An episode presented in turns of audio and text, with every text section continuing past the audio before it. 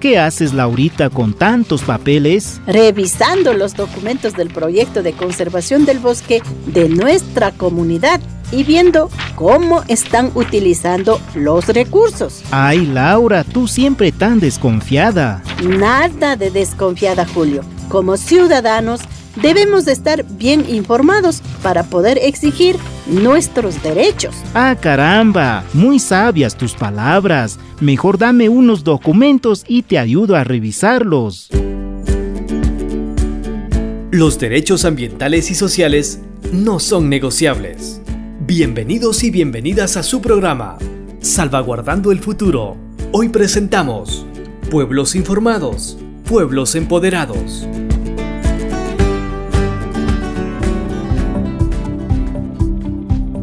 Saludos cordiales amigos y amigas, bienvenidos y bienvenidas a su programa Salvaguardando el Futuro, donde analizamos las salvaguardas ambientales y sociales de Red Más.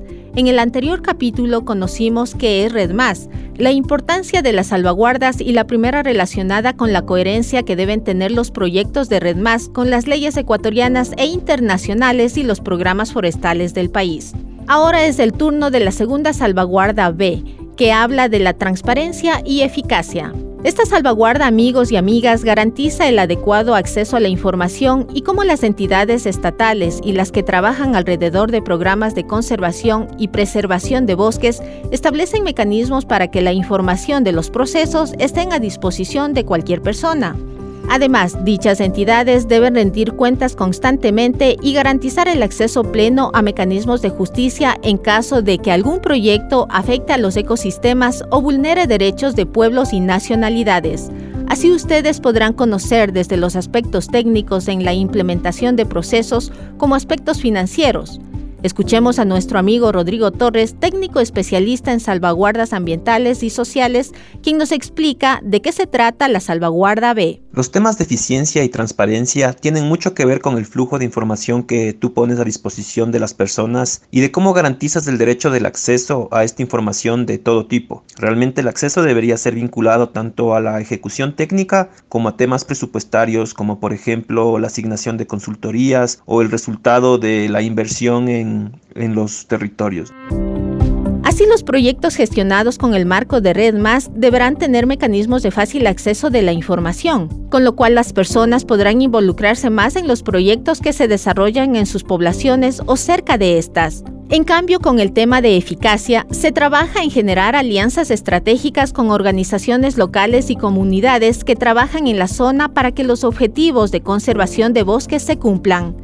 Además, uno de los ejes importantes de esta salvaguarda es la promoción del enfoque de género, dado que los programas de desarrollo sostenible deben garantizar actividades para que las mujeres accedan a los incentivos, sean estos monetarios o no monetarios, y garantizar su participación en espacios de toma de decisiones importantes, como lo menciona nuestro amigo Rodrigo a continuación. Una de las cosas que nosotros solicitamos o creemos que es vital o fundamental para garantizar el tema de género es principalmente identificar liderazgos locales y generar espacios de discusión y espacios de toma de decisiones y de capacitación y fortalecimiento diferenciados. Y así de a poco vas generando cultura en cuanto a cómo se debe generar estos espacios de discusión por un lado y cómo asignar los recursos con un enfoque de mayor equidad.